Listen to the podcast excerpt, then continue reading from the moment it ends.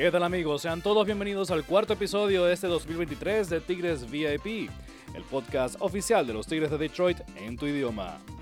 Yo soy Carlos Guillén y junto con el equipo de producción de los Tigres les damos las gracias por estar con nosotros.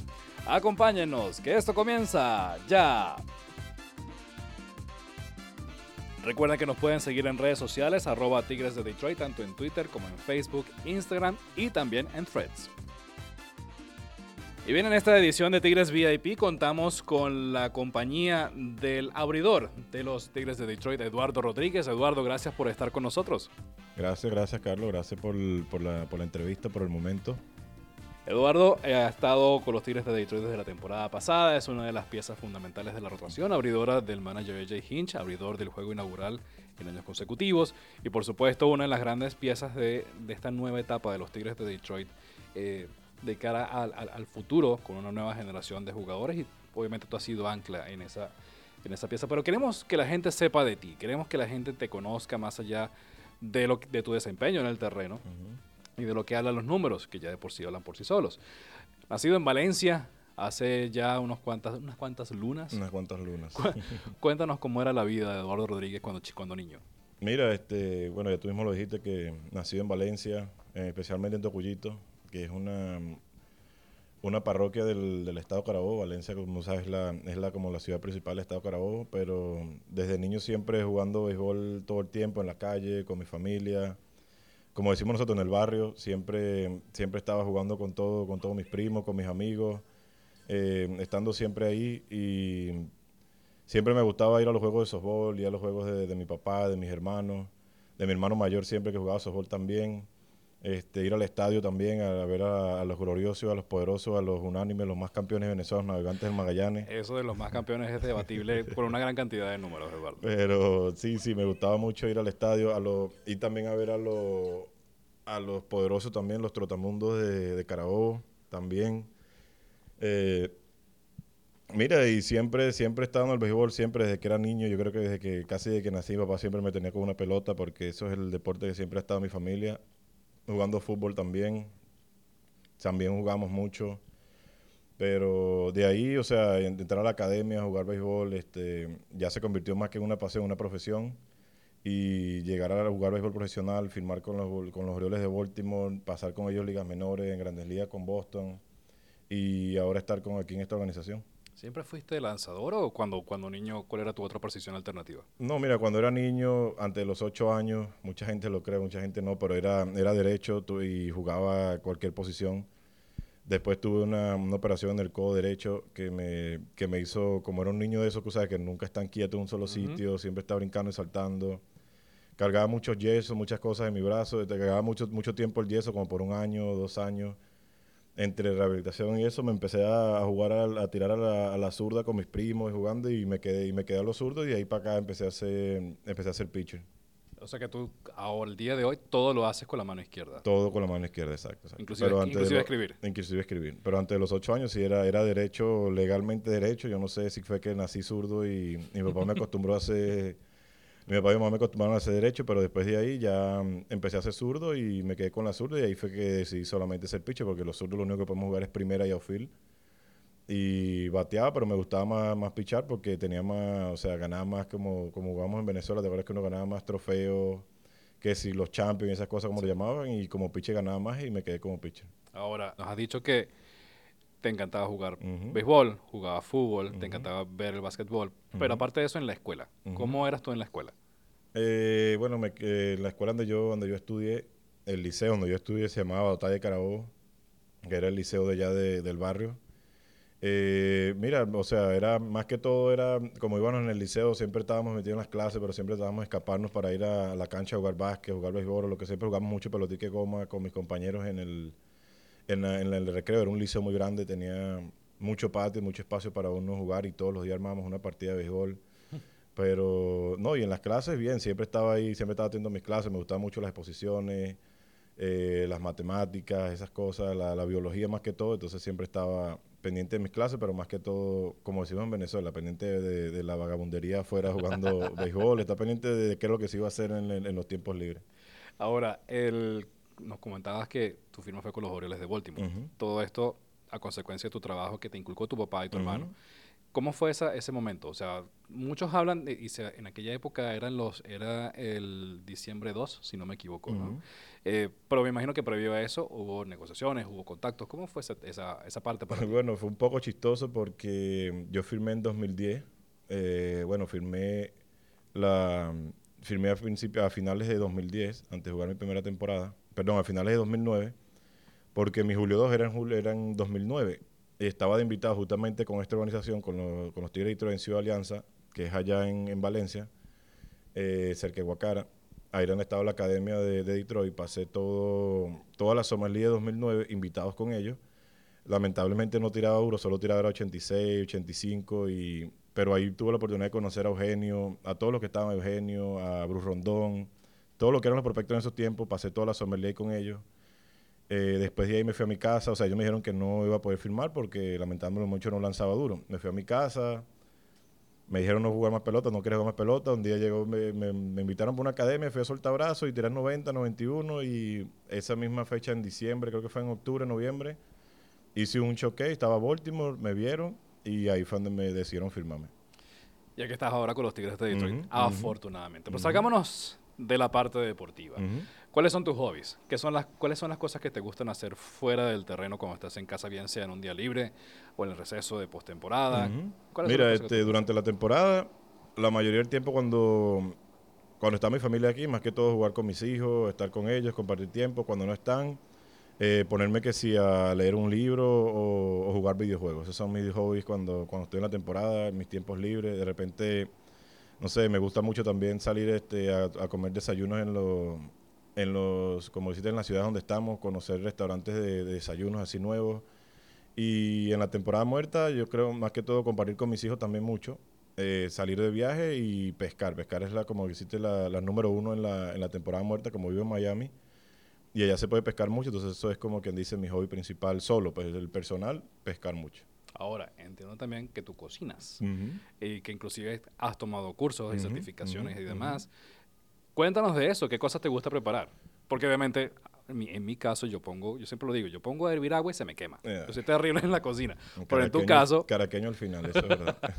pero en tu caso, obviamente, queremos saber qué te gusta cocinar. Mira, este, para mí más que todo, sí he tenido como, en todo lo que yo en béisbol, creo que he hecho como tres o cuatro cursos de cocina, pero me encanta cocinar de todo lo que, lo que me pongan y si me tenga la receta y sepa cómo más o menos hacerlo, lo hago pero más que todo me voy por el lado de lo que es a la parrilla, todo lo que tenga que ver la parrilla, carne, pollo, cerdo, eh, pescado, lo que tenga que ver que se pueda hacer en la parrilla, yo creo que por ahí, por ahí es donde, donde está mi, mayor fuerte, en la, cocina, como que, como que dice el grill, el barbecue, es la que más, la que más me gusta de todas. Es así, ahí yo estoy en mi fuerte, ahí es el sazón, todo, ahí es donde yo, donde yo verdad me, me destaco en la cocina. Y ahora, teniendo la oportunidad de viajar por tu trabajo.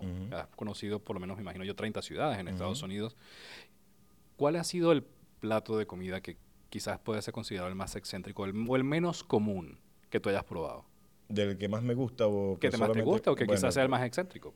Eh, creo que el chili fish steak de Filadelfia es uno de los... de los, de los, o sea, por mi favorito porque uno va allá y uno se come dos o tres cada vez que uno va para allá.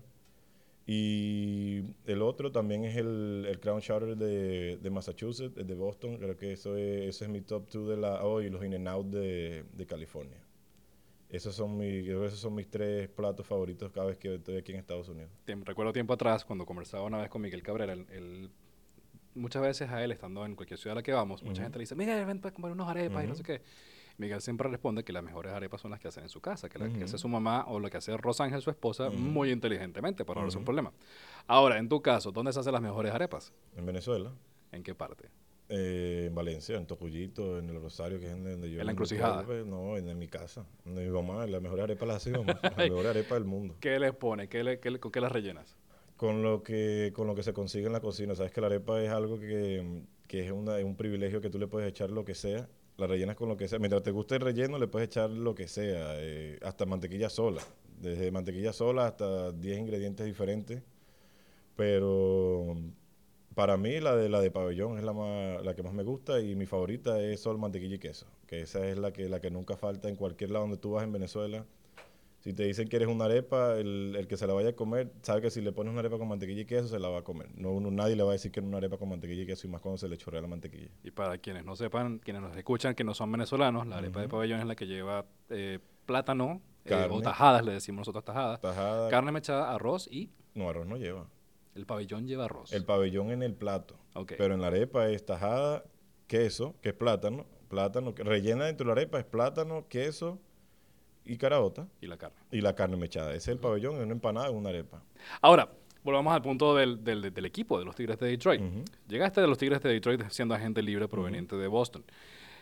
¿Por qué escogiste Detroit? ¿Por qué la ciudad de Detroit? ¿Por qué el equipo de los Tigres para ti? Mira, porque es un equipo que, que tiene hambre de, de ganar, tiene hambre de, de ganar una serie mundial, eh, tiene muchos peloteros, es un equipo que está en, en completamente desarrollo de crear un equipo ganador y, y vine con la, con la ilusión y con la tarea de, de ser parte de ese desarrollo y ayudar a este equipo a ganar una serie mundial. Yo creo que eso fue lo que más me inspiró a, a venir aquí, además que estaba Miguel en sus últimos años de la temporada y ver cómo, ver cómo terminaba su carrera, yo creo que eso fueron la- lo que más me inspiró a venir a, a esta organización. También este año, en 2023, fuiste parte del equipo venezolano en el Clásico Ujú. Mundial. Tuviste una apertura eh, y obviamente mucha gente tenía expectativas de lo que iba podía haberse- haber sido Venezuela Ujú. o a dónde pudiese, pudiese haber llegado. Pero un equipo venezolano conformado con muy buen ojo, con Ujú. jugadores de talento, con jugadores que todos le pusieron el corazón. ¿Cómo fue esa experiencia para ti? Mira, yo creo que fue algo muy bonito. El clásico anterior iba a ir, pero tuve la operación de la rodilla, no pude participar. Pero tener la oportunidad de compartir con todos esos, todos esos compañeros, todos esos compatriotas, como les decimos nosotros, todos esos compatriotas venezolanos que, que estaban, que estaban todo dando su corazón, dando su alma, dando todo lo que podían por el, por el, por el equipo. Inclusive Artuve que se lesionó en su momento, fue algo muy fuerte para nosotros, pero darnos cuen- darme cuenta de que, de que por tu país tú juegas de una manera que, que no juegas por ninguna organización, ningún otro equipo. O sea, muchos me han preguntado que por qué. Y yo les diría que es porque tú juegas por, por tu nación, por tu país, por donde naciste. Y desde niño tú siempre, cuando eras niño jugabas béisbol, siempre querías representar a Venezuela, siempre querías ir a los mundiales de béisbol. Y se, siente, se sentía igual, se sentía como que éramos un grupo de niños reviviendo todo eso de cuando, de cuando éramos niños que íbamos a, representar a Venezuela y tener esa camisa. Yo creo que eso fue algo muy bonito, tener la experiencia de jugarlo, de estar ahí, de escuchar el himno de nuestro país a todo, a todo gañote, como decimos en Venezuela, a todos los fanáticos cantándolo. Yo creo que fue una experiencia que, que no he vivido antes, porque fui a la Serie Mundial y jugué he jugado muchas positions y ganamos la Serie Mundial y, y en ningún momento he sentido lo que se siente jugar un clásico de béisbol, ¿me entiendes? O sea, uno se- literalmente a uno se le, se le paraban los pelos de punta escuchar el himno nacional. Cuando jugamos contra Estados Unidos, que, que escuchamos el estadio entero cantando el himno, yo creo que fue algo, algo que yo creo, una experiencia que jamás en mi vida había tenido y creo que es la más bonita como pelotero profesional. ¿Repetirías en tres años cuando se re- reanude el Clásico Mundial otra vez? ¿Formarías parte del equipo En venezolano? 3, 4, 10, lo que sea, mientras yo pueda subir a lanzar una pelota, lo repetiría las veces que sea necesario. ¿Qué cosas consideras tú de la ciudad de Detroit que son las que quien no la conoce, que le gustaría venir a verlos, a verte jugar? ¿Qué sitios o qué, qué lugares no deberían fallar de ir? Eh, en Detroit yo creo que el zoológico, eh, el estadio, venir a ver los juegos, ir a ver el juego de, de los Pistons.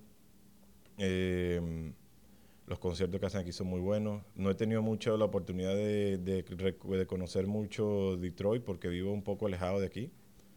Pero, pero se ve que es muy bonito por muchas partes. Eh, como te digo, no he tenido, la- lamentablemente no he tenido la oportunidad de verlo mucho porque vivo en Birmingham un poco alejado. Conozco yo creo que más allá que aquí, porque me queda como a 30 minutos. Pero yo creo que lo principal de todo es venir al estadio, ver el juego, conocer los alrededores del estadio. La ciudad es muy bonita cuando, cuando, cuando vengo hacia el estadio, cuando estoy por aquí cerca.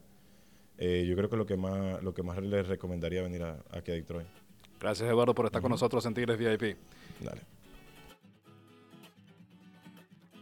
En los Tigres de Detroit estaremos transmitiendo en español 22 juegos en esta temporada. Al aire vamos a estar en los comentarios la periodista Mari Montes para los juegos en Florida, el exjugador Bárbaro Garbey y los juegos en Comerica Park y un servidor llevándoles toda la emoción, picheo a picheo, de cada uno de esos juegos. Usted nos puede sintonizar en la 1270 AM en Detroit, en la aplicación de Odyssey en el estado de Michigan, a través de la aplicación de Major League Baseball en cualquier parte del planeta en que usted se encuentre. Nuestra próxima transmisión va a ser del 21 al 23 de julio cuando recibamos a los Padres de San Diego, seguido del 28 al 30 de julio en Miami cuando visitemos a los Mornings Luego el 5 de agosto contra los Rays de Tampa, día especial, día de fiesta Tigres. Del 25 al 28 de agosto, cuando recibamos a los Astros de Houston en Comerica Park y la serie de despedida de Miguel Cabrera. Del 29 de septiembre al 1 de octubre ante los Guardianes de Cleveland. Nos vamos, pero si tiene la oportunidad de ir a Comerica Park, recuerde que existen todos los viernes Party in the Park. Los sábados, souvenirs para los primeros 15.000 fanáticos que llegan al estadio. Los domingos, los niños tienen muchas actividades especiales para divertirse. Gracias por acompañarnos. Corran la voz. Los Tigres de Detroit están aquí y en tu idioma. Yo soy Carlos Guillén y junto con el equipo de producción de los Tigres los invitamos a que nos encontremos próximamente. Chao.